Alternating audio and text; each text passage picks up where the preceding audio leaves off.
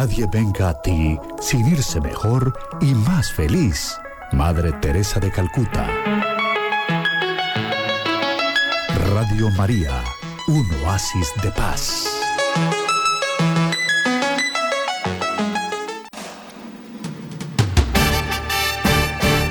Presentamos Notas Eclesiales. La entrevista, la noticia, la crónica, el acontecimiento y la realidad de la Iglesia en Colombia y en el mundo. Bienvenidos.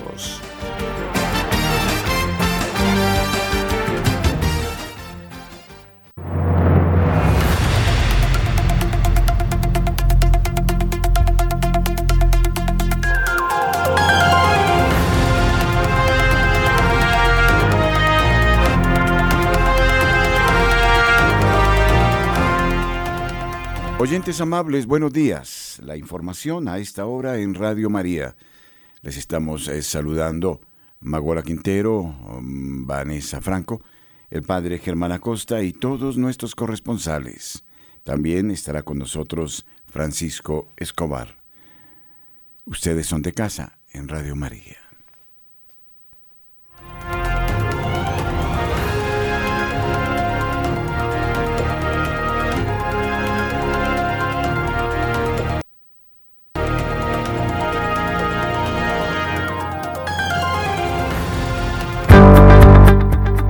La opinión, el análisis. Editorial en Radio María.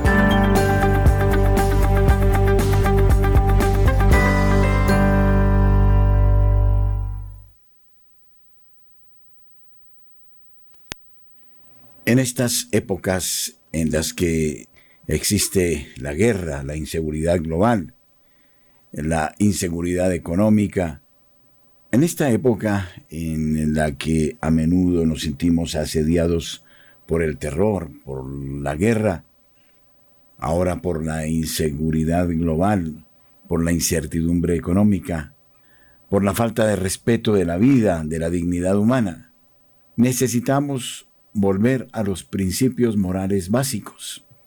Y ante eso se nos exige a los cristianos hacer elecciones morales fundamentales. Preguntémonos como creyentes, ¿protegemos la vida humana? ¿Cómo compartimos en forma justa las bendiciones y el peso de los desafíos que enfrentamos? ¿Qué tipo de nación deseamos ser? ¿Qué tipo de mundo desearíamos eh, moldear? La política entonces, en este caso desde el filtro cristiano, debe centrarse en una vieja idea con un nuevo poder, el bien común. ¿Ha mejorado la situación en los últimos años? Debería ser más bien esta una de las tareas fundamentales. ¿Cómo mejorar nuestra situación, la de cada uno de nosotros, especialmente la de los pobres, la de los vulnerables, en los próximos años? ¿Cómo podemos protegernos y promover la vida humana, su dignidad? ¿Cómo podemos ir en busca de la justicia, de la paz? Al acercarnos pues a estas realidades, es necesario que advirtamos la urgencia de una nueva política centrada en principios morales y no en las últimas encuestas, en las auténticas necesidades de los pobres, de los vulnerables, y no en las contribuciones de los ricos y poderosos a los políticos para que los protejan, no en la búsqueda del bien común, sino de sus propios apetitos. En este momento entonces se exige que los católicos también participen de la política.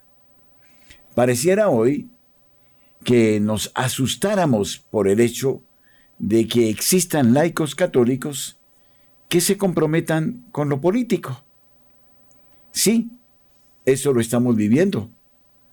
Como que satanizamos y casi que excomulgamos a los católicos que se atreven a hacer política. ¿O será que los vemos como peligro para nuestros propios intereses? Pero eso es cierto. Y como nunca antes necesitamos de cristianos comprometidos con la verdad, quienes desde una opción moral que nace del amor y temor de Cristo, se comprometan a luchar también por los intereses de los pueblos. Entonces el marco moral católico no impide, al contrario, promueve a que los laicos se comprometan en lo político, no solo aspirando a los grandes eh, nombramientos, a las grandes cargas de la nación, sino en los consejos municipales, en las asambleas departamentales, en eh, todas aquellas iniciativas de acción comunal, en fin, allí donde se trata de luchar por el bien de todos. Entonces, en ese sentido, como creyentes, debemos crear la conciencia del bien común, de la responsabilidad política dentro de la sociedad y por ende la necesidad de formar líderes católicos, de formarlos para que no se dejen arrastrar por la corrupción y el facilismo y para que se mantengan en la rectitud de la conciencia.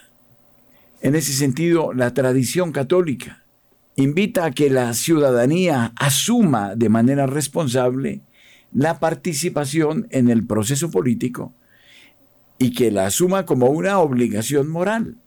Quienes impiden esta obligación moral están incurriendo en pecado porque de lo contrario, los que van a decidir son los ateos, los materialistas, los que buscan otras eh, cosas, otros intereses.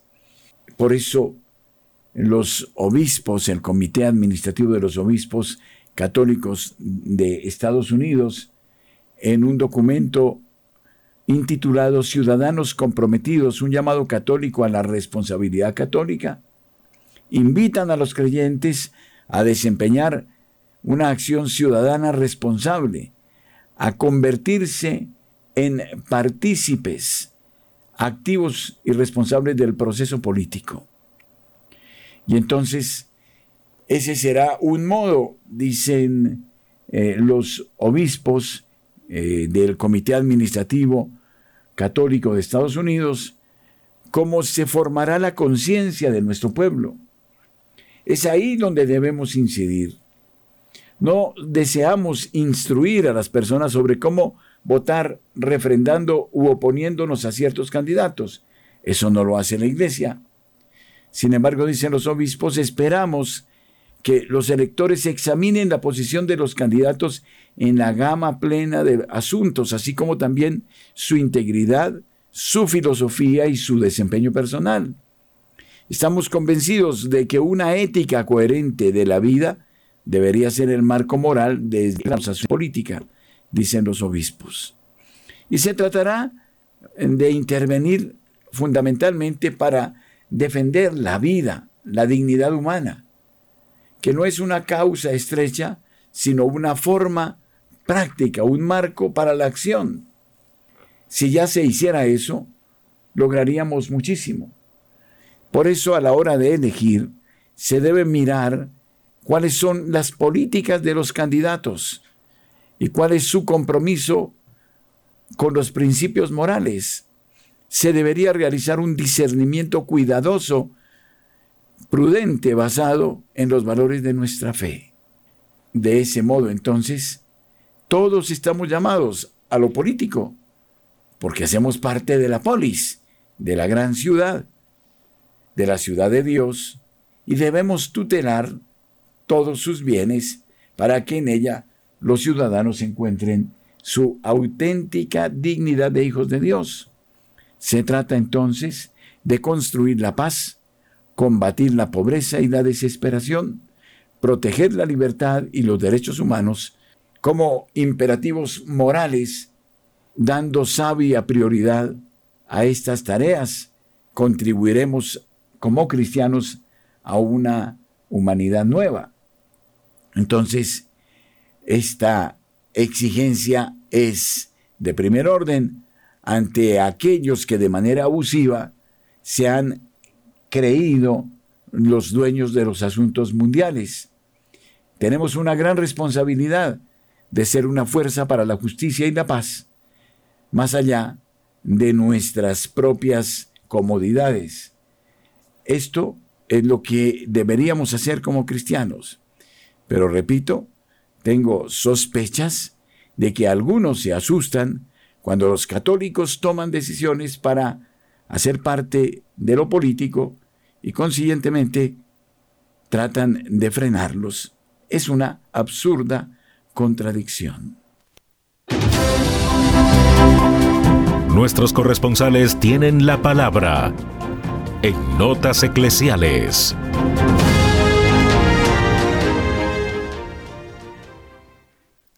A partir de este momento recogemos la información desde nuestras regiones y está eh, Julio Giraldo en la ciudad de Barranquilla. Buenos días, Julio.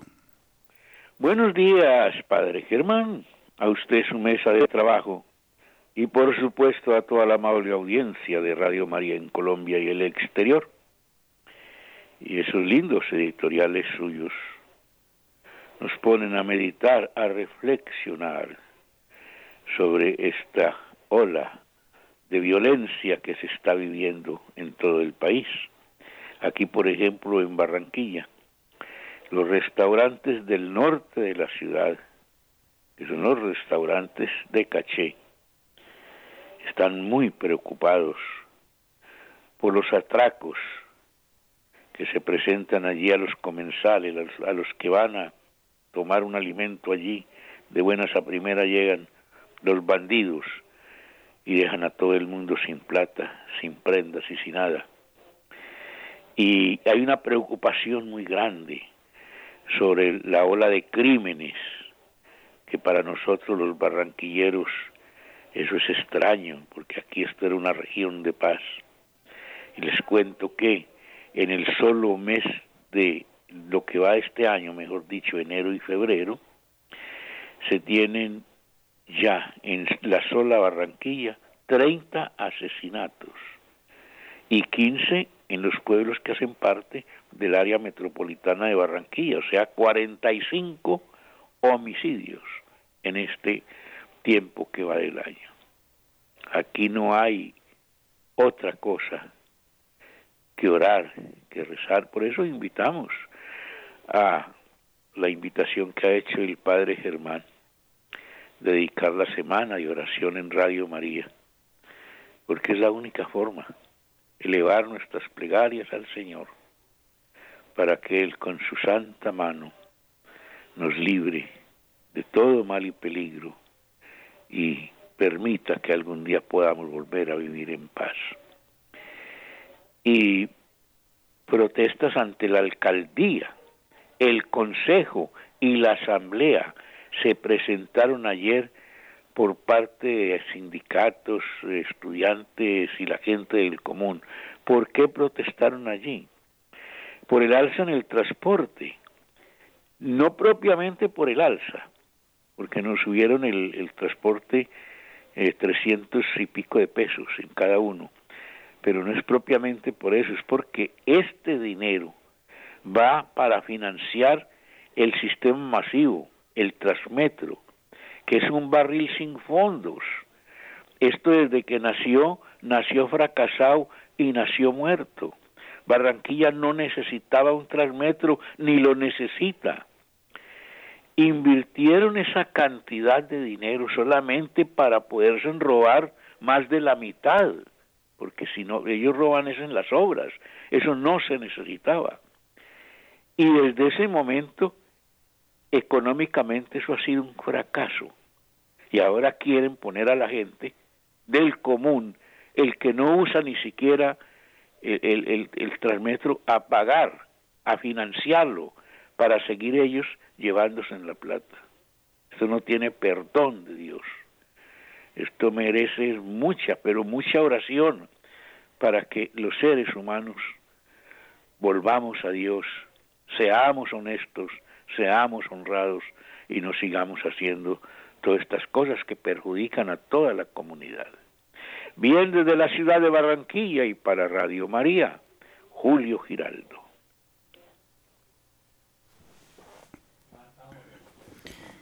Marta Borrero, buenos días. Hola, ¿qué tal? Días. Ataque de abejas africanas en la sede del Club América de Cali. La sede en Cascajal, de allí del sur de Cali, en la vía Ajamundi, dejó varios lesionados. El máximo accionista del América de Cali, Tulio Gómez, escribió por medio de su cuenta de X solicitando ayuda inmediata de los bomberos y de ambulancia. Fue una tarde agitada para el Club América. Era más o menos el mediodía cuando esta emergencia sucedió en la sede deportiva del conjunto Escarlata. Al ser comunicados de la situación, un par de unidades de los bomberos de Cali atendieron la emergencia, inspeccionaron toda la sede de Cascajal para detectar en dónde se encontraba la mayoría de las abejas o si habían formado un panal. Eh, en este comunicado, los bomberos de Cali precisaron que atendieron el caso con varias unidades, actuando de inmediato y se evaluó la situación para brindar la atención a las personas afectadas. Dos de los funcionarios de la institución fueron alcanzados por las abejas. Se trata del mensajero y especialmente uno de los guardas de seguridad, le aseguró Tulio Gómez en su cuenta de X a la comunidad. Bueno, tremendo, las abejas africanas en Jamundí. De otro lado, les comento que quedó en un video registrado un operativo de película en Cali. La policía dio un golpe al comercio ilegal de autopartes. Les cuento que es que eh, Alejandro Eder se encuentra con toda la policía activa y no llegan uno ni dos policías, llegan todos los policías que haya a los lugares que lo ameriten y llegan de sorpresa. El hurto de autopartes y vehículos es un problema que preocupa siempre, porque pues se, hacen los robos y se llevan a ciertos sectores. En el caso de Cali, por allí, por la, carrera 16, es donde llevan, la calle 16, perdón, es por donde llevan todos estos, eh, todas estas partes robadas.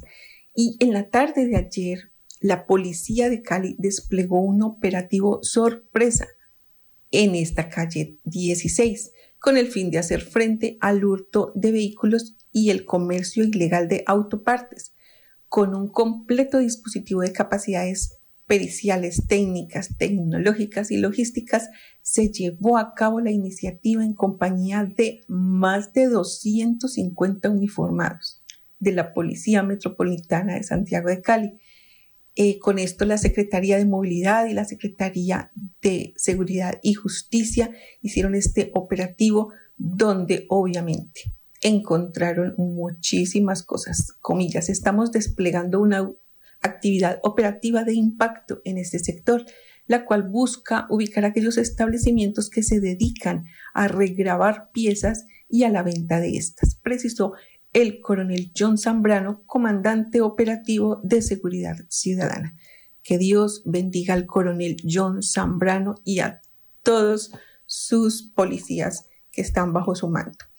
Y quiero terminar pues invitándolos, me hacen el favor y anota todo el mundo aquí en Santiago de Cali y en el Valle del Cauca, al gran retiro espiritual que vamos a tener el 2 de marzo, sábado, desde las 8 y media de la mañana hasta el mediodía.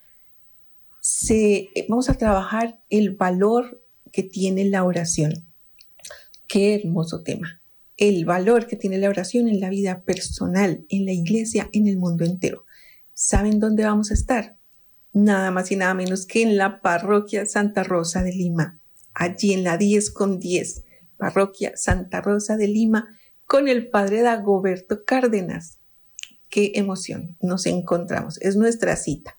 Sábado 2 de marzo, 8.30 de la mañana, nuestro gran retiro espiritual de Radio María.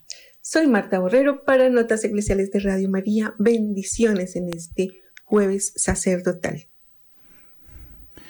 Nos trae la noticia desde la ciudad de Medellín, José Luis Hernández. Buenos días. Saludos amigos, ¿qué tal? Buenos días. Aquí llegamos con las noticias desde la ciudad de Medellín, la bella villa. Atención. Tres personas fueron rescatadas tras quedar encerradas en un ascensor del metro en la ciudad de Medellín. Atención, qué momento de angustia vivió un grupo de tres personas que se quedaron encerradas en un ascensor del metro en la ciudad al mediodía del pasado martes en una estación del metro de la ciudad de Medellín, generando controversia en las redes sociales. Los hechos ocurrieron en, inmediaciones de la estación Industriales y fueron narrados por el experto de transportes y exsecretario de movilidad de Medellín, Carlos Cadena Gaitán, quien se encontró con la escena. Todo comenzó hacia las 12 del mediodía del pasado 20 de febrero, pero las personas que quedaron encerradas fueron rescatadas sin ningún inconveniente. En otro lado de la información, atención, la ciudad de Medellín fue elegida como sede del próximo Mundial Femenino Sub-20. Atención que tras confirmarse que Medellín será sede de algunos partidos del Mundial Femenino Sub-20 que se cumplirá entre el 31 de agosto y el 22 de septiembre de este año, el alcalde Federico Gutiérrez manifestó a través de sus redes sociales que la ciudad se lucirá en este evento.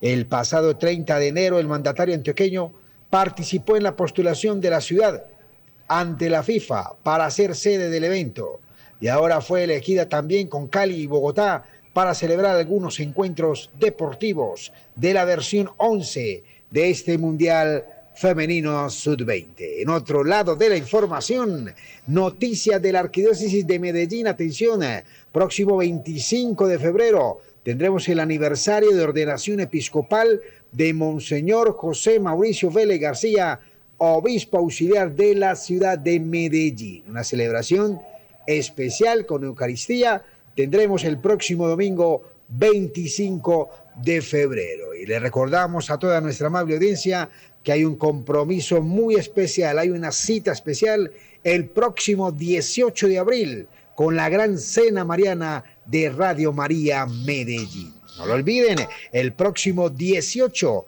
estaremos todos unidos con María y con la esperanza de un futuro mejor para nuestras estaciones en el país.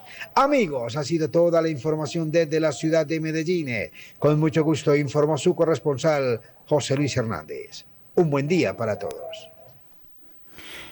Víctor Acosta, desde la ciudad universitaria, desde la ciudad de Tunja. Buenos días. Buenos días, padre Germán y audiencia de todo el país. El gobernador de Boyacá, el ingeniero Carlos Andrés Amaya Rodríguez, está haciendo una reclamación a nivel nacional e inclusive regional entre los departamentos de Santander y Boyacá, donde desde 2011 se anunció la construcción y la conectividad del departamento de Boyacá entre la ciudad de Vitama y Charalán una vía de 92 kilómetros que desde esos años están haciendo inversiones, el avance ha sido muy lento y muy retardado y ha sido ha tenido demandas lo que hasta este momento y personalmente visitando la vía no se ha avanzado sino del kilómetro 8 hasta el kilómetro 20 y de Charalá hacia arriba hasta el kilómetro 6 es de anotar que el puente del kilómetro 70 ya está hecho. Es una obra que se anunció desde el gobierno anterior, desde la administración, cuando el, se anunciaron las grandes obras de 4G, relativamente es muy poco su avance. Las inversiones millonarias, las ejecuciones y los rublos ya ejecutados y la plata en bancos y la obra no se ve. El gobernador hizo una reclamación y sería una gran vía de gran desarrollo y conectividad entre el departamento de Boyacá y Bucaramanga, donde esta vía máximo serían de dos horas, donde acortarían la, el tiempo de recorrido. Y además, en la noche de ayer se sintió un, un fuerte temblor sobre la medianoche y en Tunja se presentaron ayer una ventisca por los sectores del sur, donde desentejó varias casas o varias enramadas sin afectaciones humanas.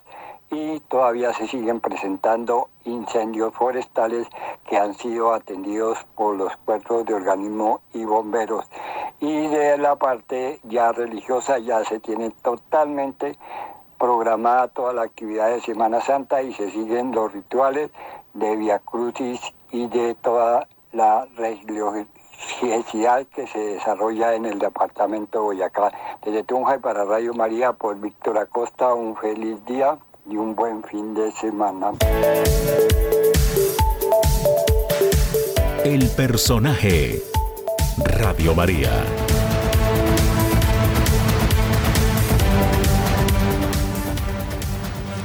Y en esta oportunidad, con Francisco Escobar, vamos a hablar del primer ministro de Canadá. Eh, se trata del ministro Justin eh, Trudeau, quien eh, es heredero de la presidencia o de el lugar que ocupa de su propio padre.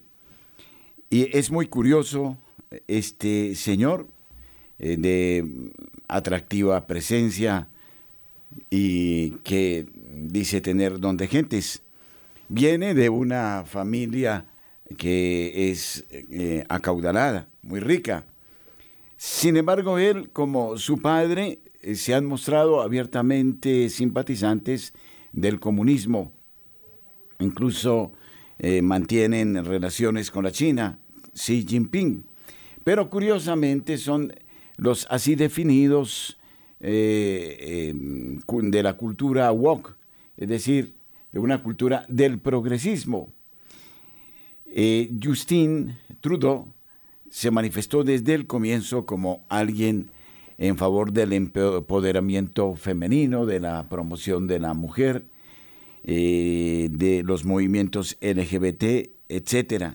En un país enorme e importante como lo es Canadá, y desde luego un hombre que ha invertido mucho dinero y que está influyendo con estas ideas en América Latina. Se veía, por ejemplo, en República Dominicana movimientos feministas que todavía llevaban las insignias de Canadá. Justin Trudeau es el vigésimo tercer y actual primer ministro de Canadá. Asumió su cargo el 4 de noviembre de 2015, luego de las elecciones federales de 2015, donde su Partido Liberal ganó la mayoría de los escaños y fue invitado a formar el vigésimo noveno Consejo de Ministros canadiense. Trudeau fue posteriormente reelegido tras las elecciones federales de 2019 y de 2021 con unas eh, minorías en los escaños. Lo que pasa, y esto es muy curioso en Canadá, es que no hay unas elecciones que mm, consignen al primer ministro, sino que Canadá depende de Inglaterra. Y entonces, en ese sentido, es un caso único en el que Trudeau, sin ningún voto, llegó a la presidencia. Incluso parece que su formación intelectual es demasiado pobre. Es uno que habla con simpatía del comunismo, pero que de comunista no tiene absolutamente eh, nada. Así entonces, según una convención establecida desde la época colonial, eh, donde el antiguo poder colonial británico de Canadá estipula que el representante del monarca, el gobernador general, debe elegir como primer ministro a la persona con más probabilidades de comandar eh, la Cámara de los Comunes electa. Este individuo debe ser un líder político que tenga el mayor número de escaños en la Cámara. Su opinión eh, eh, al respecto de este fenómeno que se está produciendo en Canadá. Buenos días, Francisco. Buenos días, padre. Sí, Canadá es un país muy interesante, es un país enorme que viene recibiendo una eh, oleada de inmigrantes chinos sobre todo, porque está buscando pues volver a consolidar una economía en semejante extensión de tierra y recordemos que Canadá fue evangelizada por los franceses. Allá hay una historia sobre un santo que es muy interesante que deberíamos tomar en cuenta, que se llama San Juan de Brebeuf, al cual los iroqueses se le comieron los dedos gordos para que no pudiera tomar la hostia. Es una historia tremenda de la historia real de Canadá, que si recordamos el año pasado o antepasado, precisamente el señor Trudeau permitió que unos túmulos se confundieran con disque unas tumbas y levantaran un escándalo contra la iglesia diciendo que había habido una cantidad de casos de abusos y bueno, cosas muy, muy tremendas, digamos, las que han sucedido en Canadá. Un país que, como usted lo dice, es muy curioso. La sombra de Soros está alargada sobre Trudeau de muchas formas. Incluso tiene un enorme parecido con Fidel Castro y se han levantado unas eh, teorías. Eh, bueno, la mamá de Trudeau estuvo en Cuba en la época en que los Castro se hicieron al poder y las mujeres se le ofrecían a Castro y ahora todo ese parecido, aunque el gobierno eh, canadiense lo ha desmentido, pero son muchos elementos curiosos alrededor de este personaje y de ese enorme país que pues tiene una situación de conflicto con la Iglesia Católica, padre. Sí, Justin Trudeau un eh, muchacho, si se puede decir, que eh, está causando mm, mucha preocupación en el mundo eh, y sobre todo en esta parte del continente por su visión woke. Podríamos definir un poquito en qué consiste esta visión de un aparente progresismo que lo que hace es tener una mirada nostálgica o a lo mejor es también parte de lo que se llamaría el neomarxismo cultural.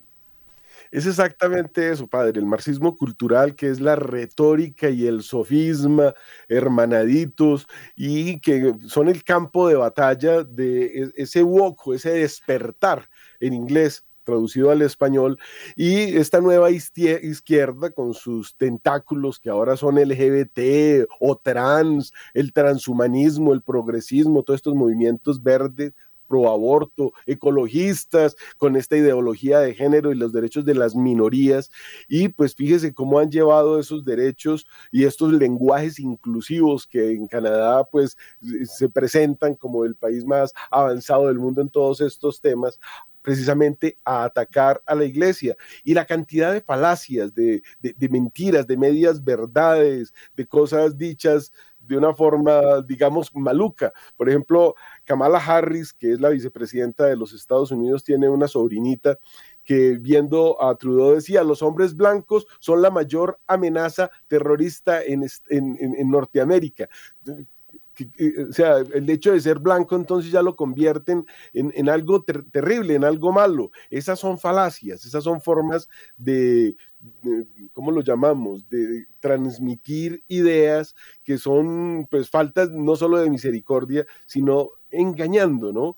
Eh, el, modo de manejar la falacia y el lenguaje y la deconstrucción en Canadá está muy avanzado. Recordemos el escándalo que hubo hace dos años con los camioneros que se les iba a obligar a ponerse un vial dentro de su cuerpo y dijeron nosotros no nos dejamos poner eso, mm, digamos bloquearon todo Canadá, el pueblo para mantenerlos les consignó dinero y vino Trudeau y les congeló el dinero, se los robó prácticamente de las cuentas para poder tomarlos, eso fue un escándalo grandísimo el de los camioneros canadienses que hoy se multiplica, hoy están en España, hoy están en Madrid, padre.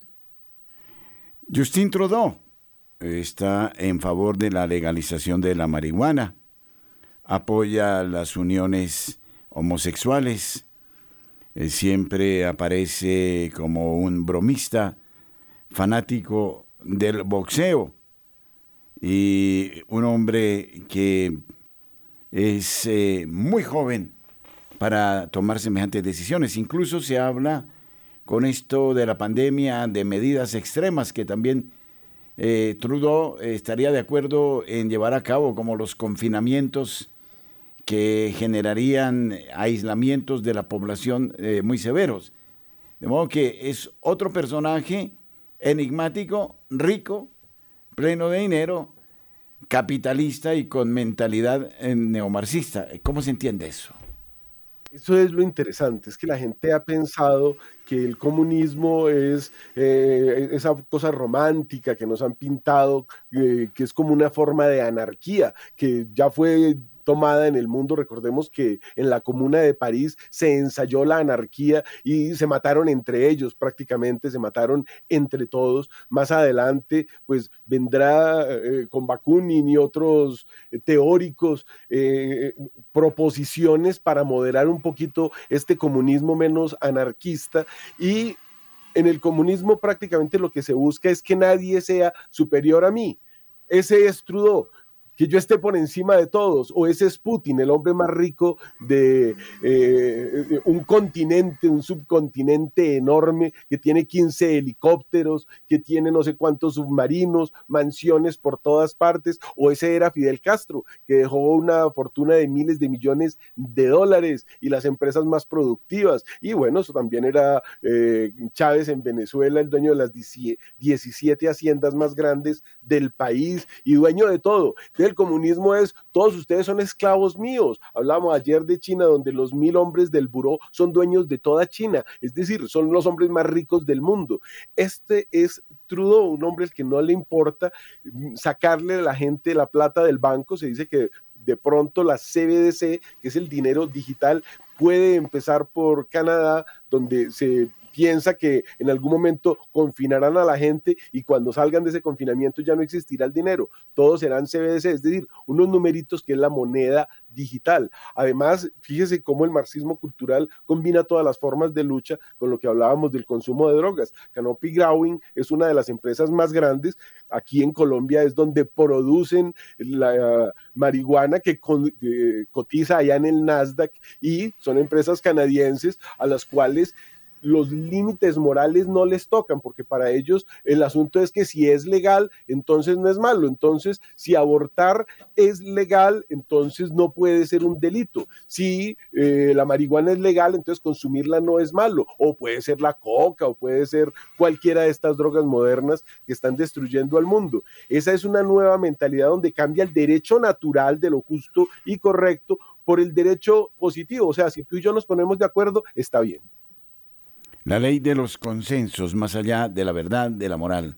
La verdad en la posmodernidad pareciera algo imposible. 8.38 minutos en la mañana. Desde este 15 de febrero y hasta el próximo 19 de marzo, invitamos a nuestros oyentes que quieran profundizar en la espiritualidad de, de San José y quienes deseen consagrarse a San José y por San José a su Hijo Jesucristo para hacer un curso virtual de preparación que se extenderá en Radio María desde el 15 de febrero hasta el 19 de marzo. San José es patrono de la Iglesia. Les invitamos a ser parte de este momento que nos dispone a la consagración al siervo humildísimo de Dios, Padre de Jesucristo y esposo de la Santísima Virgen María. San José de Nazaret, Padre de familia y protector. El próximo primero de mayo, gran congreso en torno a la figura de San José en la ciudad de Cali. Ustedes son invitados a participar de este acontecimiento. Y el próximo sábado se hará una marcha por la vida, marcha que se hará en actitud de oración, eh, luego de celebrar dos años de haber aprobado en Colombia de manera infame la, el aborto hasta la semana 24, de modo que es algo realmente triste. Creo que este tipo de iniciativas debemos acompañarlas con gran entusiasmo. En breve tendremos una invitada que nos hablará de esta marcha, Francisco. Sí, la importancia de seguir luchando porque en el mundo entero se siguen aprobando leyes impías, leyes inicuas. Y el hecho de que lo hayan aprobado en un Congreso no quiere decir que sea bueno, ni que sea correcto, ni que sea como decía en algún momento, el que aborto mata, a eutanasia muere. Entonces, ahora em, estamos matando a los hijos. Van 4 mil millones de abortos desde que se aprobó Roe versus Wade. Y ahora, entonces, están aplicando eutanasias no solicitadas en muchos países del mundo. Esto es una cosa de mato mis hijos, después los que no logré matar, entonces vienen y me matan. Estamos viviendo ya un paganismo práctico y eso es un infierno. Bueno, debemos destacar las noticias positivas, los eh, grandes santos, los hombres de bien que han eh, logrado dejar huella por su actitud de caridad y por su testimonio de Cristo. Pero lamentablemente la madre patria, España, otrora cuna de grandísimos santos, pasa por un momento de secularización terrible. El gobierno social comunista pretende eliminar de la ley el concepto de familia numerosa.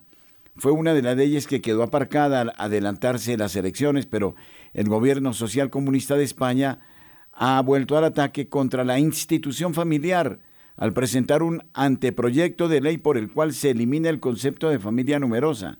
Dicho tipo de familias queda ahora recogidas bajo el epígrafe de familias necesitadas de un apoyo especial en la crianza, lo cual indica que no recibirán una atención específica respecto a otro tipo de familias, como es el caso de las monoparentales. Las medidas que se están eh, tomando en España, Pedro Sánchez, y también el avance de una lectura que tiene eh, muchos puntos en común con lo que ya señalábamos de Canadá. Pues fíjense nomás esto, según el Instituto Nacional de Estadística, en el año 2023 hubo un total de 322 mil nacimientos en España. Es la cifra más baja desde que se recogen datos por allá en 1930. Esto es, se está despoblando España, pero lo que está sucediendo es más grave, porque esos pocos que nacen, que no son suficientes para reemplazar la población que se está envejeciendo y muriendo, esos pocos que se registran ya no son registrados como varón o hembra, sino X, para que cuando estén más grandecitos escojan. Pero cuando uno extrapola esto a Europa y vemos que, por ejemplo, en Francia el año pasado se ordenaron 88 sacerdotes en un país de 70 millones de habitantes, nos damos cuenta que ahora en Francia hay más imanes que sacerdotes. Lo que está sucediendo en Europa es aterrador y uno se rasga las vestiduras, pero veamos lo que pasa aquí en Colombia. En 1990 había 5.400 seminaristas diocesanos.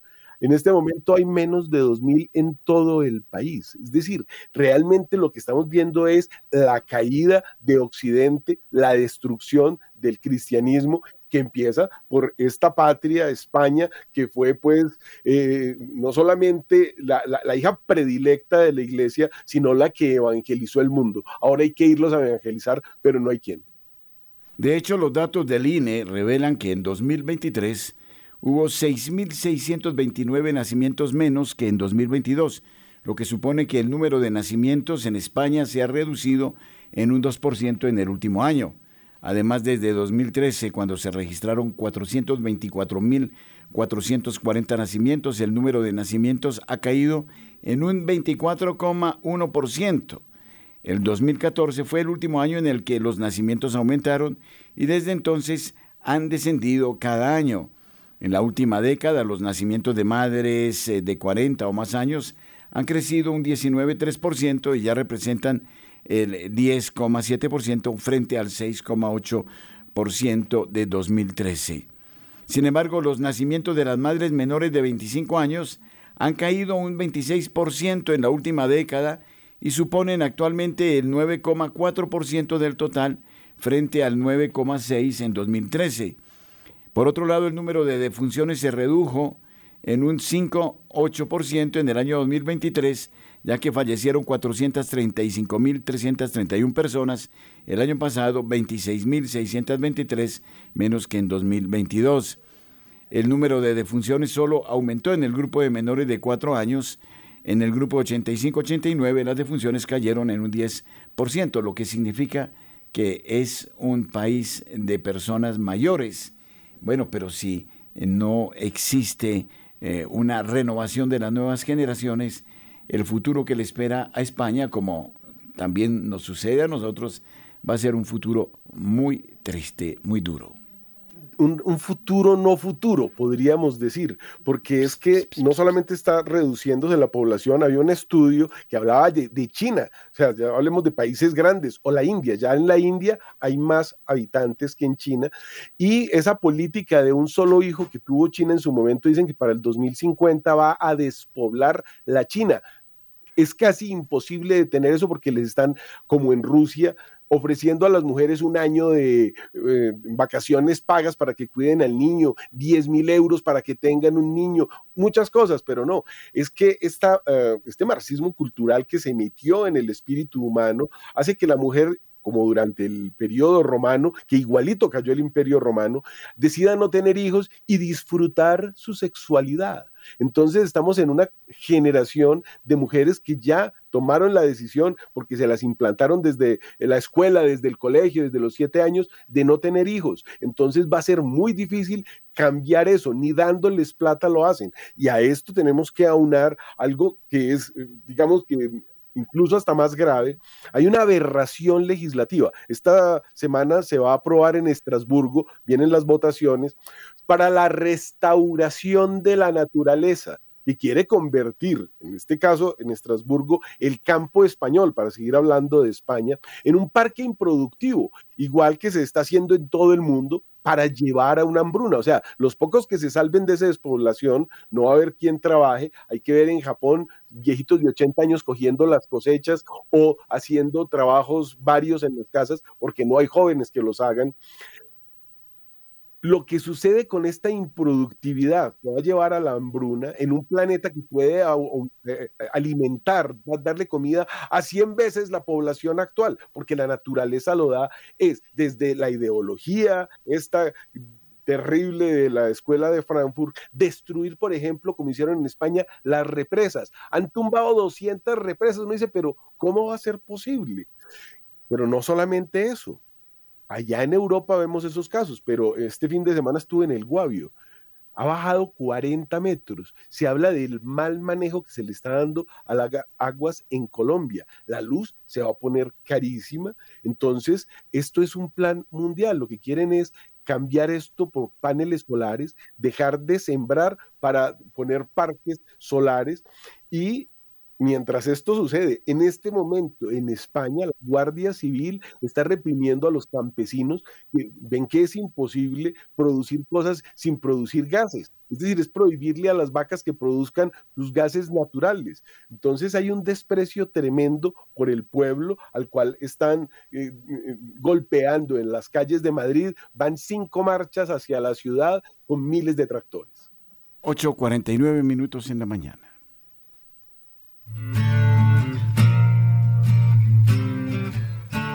Su fama vuela de boca en boca. Radio María, el aire del Espíritu.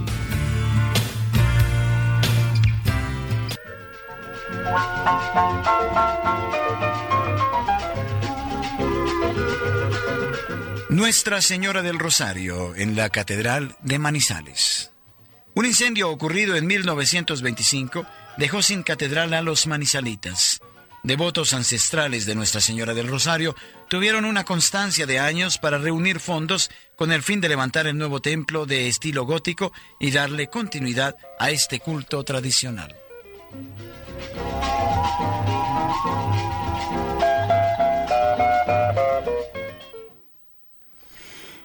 Presentamos a esta hora a Catalina Gutiérrez. Ella es una de las eh, mm, gestoras de esta marcha mm, en eh, memoria de los no nacidos, eh, Marcha por la Vida, Marcha de Oración. Muy buenos días, Catalina, bienvenida. Muy buenos días a todos, muchas gracias por la invitación. Muy bien, por favor, si usted nos hace un, una descripción de cómo se prepara esta marcha, cuáles son los propósitos de fondo. Claro que sí, pues eh, en primer lugar, sabemos que desde hace dos años, eh, el 21 de febrero del 2022, la Corte Constitucional eh, falló en contra de la vida, ¿no? Sabemos que eh, la sentencia C055 de 2022 de esa fecha eh, llevó a la legalización completa del, aborto en Colombia desde los seis, eh, hasta los seis meses completamente, sin razón alguna, simplemente porque la mujer lo quiere hacer así, por una parte. Y por otra parte, sabemos que después de los seis meses hasta los nueve meses lo puede hacer hasta en cualquiera de las tres causales, que incluye eh, riesgo para la salud de la madre, que se ha interpretado incluso eh, como riesgo psicológico.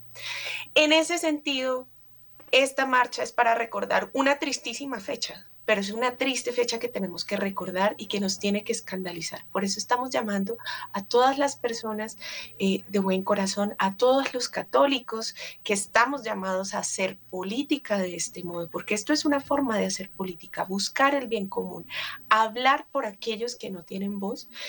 Y por eso estamos llamando a esta marcha que se hará este próximo sábado, recordando la fecha del 21 de febrero, eh, en distintas ciudades del país. Van siete ciudades, estamos, vamos a estar en Bogotá, Bucaramanga, Cali, Manizales, Medellín, Cúcuta y Cartagena, además uniéndonos en oración, porque esta es una jornada ante todo de reparación al Sagrado Corazón de Jesús y al Inmaculado Corazón de María por este terrible delito que mancha de sangre inocente a nuestra patria. De hecho, hace un par de años Radio María organizaba eh, esta marcha que eh, llenó la Plaza de Bolívar. Fue un momento histórico cuando recién se había aprobado esta medida de las 24 semanas. Pero no sé, yo tengo una sensación, los movimientos pro vida a veces como que nos falta cohesión para apoyar este tipo de iniciativas que me parece es eh, muy, muy loable. Francisco, cuando quiera intervenir, tranquilo. Bien, entonces... es muy interesante. Sí, Francisco. Perdóneme que meto la cucharada, padre, ya que me da el, paso.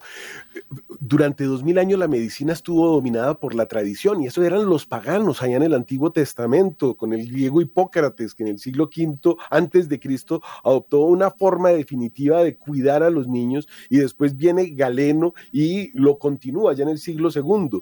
Y el juramento hipocrático, que es la razón de mi interrupción, padre, dice, jamás daré a nadie medicamento mortal, por mucho que me lo soliciten, ni tomaré iniciativa alguna de ese tipo.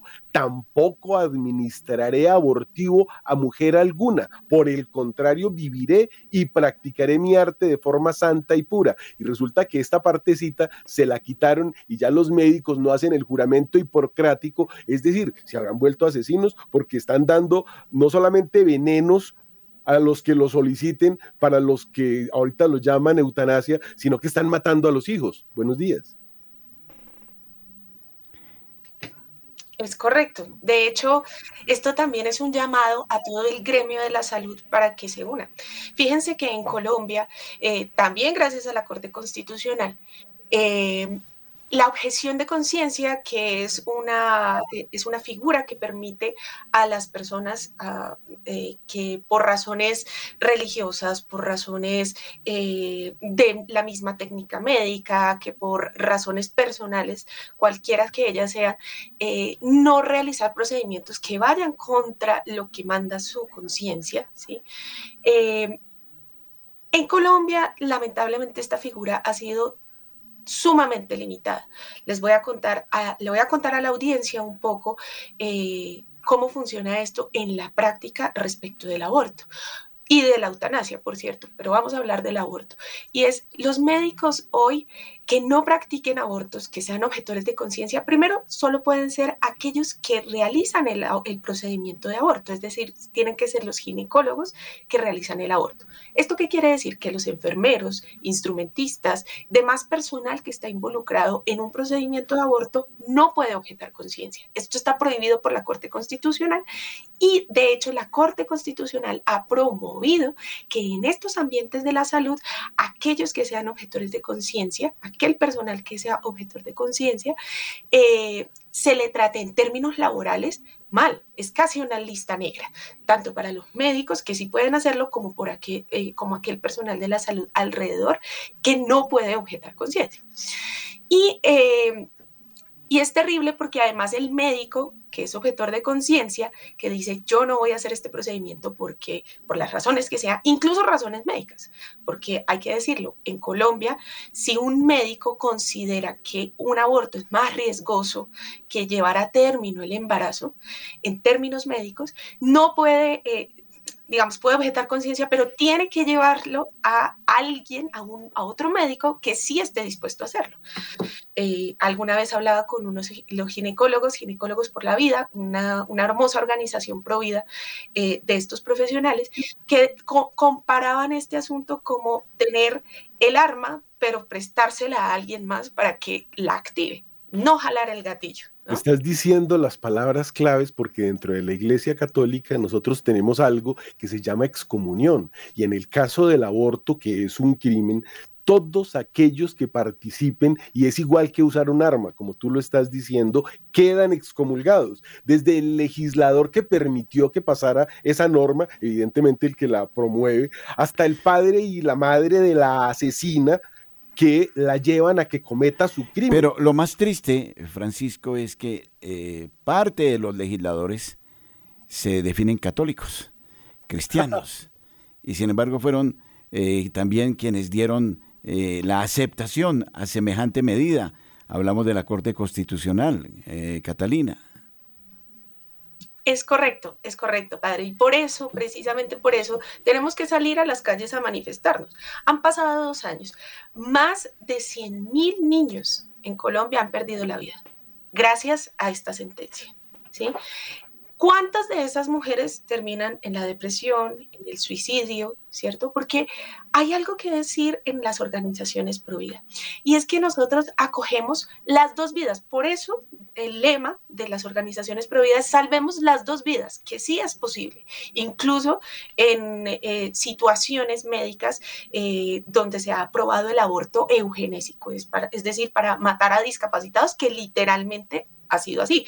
Por ejemplo, la Corte Constitucional en el 2018 permitió, a través de la sentencia CSU 096, permitió que se abortara a una niña de seis meses que venía con una probabilidad de ceguera. De hecho, en ese momento, el Instituto Nacional para los Ciegos se manifestó ante la Corte Constitucional diciendo que esta sentencia permitía una discriminación activa contra las personas ciegas en el entendido que matar a los ciegos desde el vientre era acabar con su población de manera discriminatoria. Imagínense, una niña de seis meses Además, el procedimiento para abortar a niños de más de seis meses es terrible. Yo los invito, le invito a la audiencia que nos escucha a que conozcan un poco más de estos procedimientos porque no en todo el embarazo es igual y cada vez aumentan más, esto nos lo dicen las mismas cifras de quienes realizan los abortos en Colombia, que son principalmente dos, eh, Pro Familia y Oriéntame, eh, están aumentando los, em, los eh,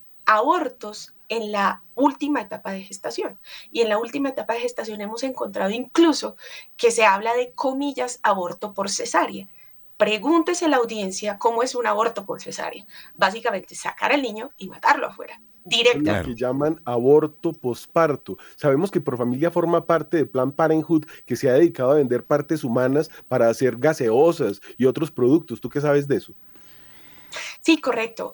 Eh, de hecho, fue un escándalo, eh, si ustedes recuerdan, en el 2016, tanto así en Estados Unidos, tanto así que eh, se creó una comisión dedicada a la investigación de toda esta industria, porque lamentablemente es una industria, por parte de la Cámara de Representantes en el Congreso de los Estados Unidos, debido a los escándalos que salieron a la luz gracias a organizaciones pro vida que se infiltraron y grabaron a estas personas, eh, altos directivos de la IPPF, o sea, la Planned Parenthood, que es la multinacional más grande del mundo que se dedica a hacer abortos eh, en todo el mundo. Para que se haga una idea a la audiencia, la IPPF, es decir, esta organización, tiene más sedes en el mundo que McDonald's. Para que se hagan una idea de lo importante y jugoso que es este tremendo eh, negocio.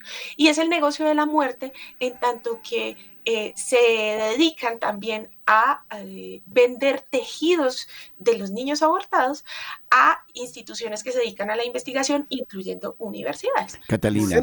Para ser potenciadores de sabor. Bueno, en virtud del tiempo que se nos ha agotado, Catalina, por favor, eh, ¿cómo va a ser la marcha? ¿A qué horas parte? ¿Desde dónde? En el caso de Bogotá. Y para apoyar esta iniciativa estaremos muy atentos en Radio María el próximo sábado. Gracias, Padre. Pues sí, la invitación es este sábado 24 de febrero a las 10 de la mañana en el Parque Nacional en Bogotá, pero vamos a estar además en otras ciudades. Como les decía, vamos a estar en Bucaramanga a las 3 de la tarde, Parque de las Palmas, Cali, 10 de la mañana, Plaza San Francisco, Manizales, 10 de la mañana, Plazoleta Hospital Universitario, Medellín, 11 de la mañana, Atrio de la Parroquia San Joaquín, en Cúcuta, 12 y 30 del medio mediodía, Parque Colón frente a Profamilia y por último en Cartagena a las 10 de la mañana frente a Profamilia. La idea es que todas eh, todas estas ciudades que nos estamos uniendo y ustedes desde donde estén, si quieren unirse también puedan participar, es unirnos en oración porque esto es una jornada ante todo de reparación y vamos a unirnos también a la vigilia de 40 días por la vida. La mayoría de estos puntos que hemos dicho, allí en estos puntos está ya la vigilia de 40 días por la vida y por eso queremos unirnos sobre todo en oración porque lo que más necesita nuestro país es oración, pero acción. Por eso hacemos esta protesta.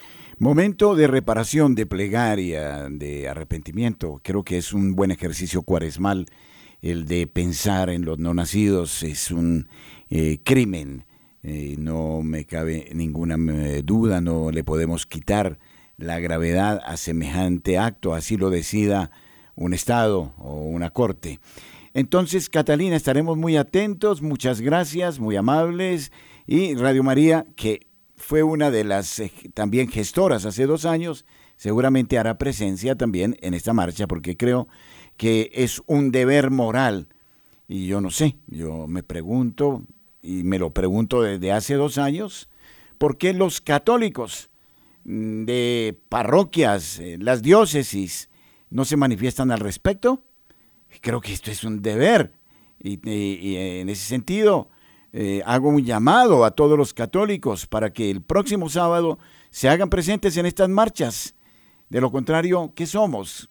Nos quedamos ahí con los brazos cruzados mientras que otros deciden de nuestra suerte. Y entonces termino con la frase eh, de Francisco, o mejor que la diga Francisco, esta frase que hace un momento dijo que quien aprueba un aborto, ¿cómo es la cosa? El que aborto mata, a eutanasia muere. Bueno, un abrazo Catalina, muy amable, muchísimas gracias. Estamos con la marcha en eh, reparación por tantos hermanos nuestros que tenían derecho a la vida como nosotros y no se lo quisimos dar. Hasta otro instante. Felicidades.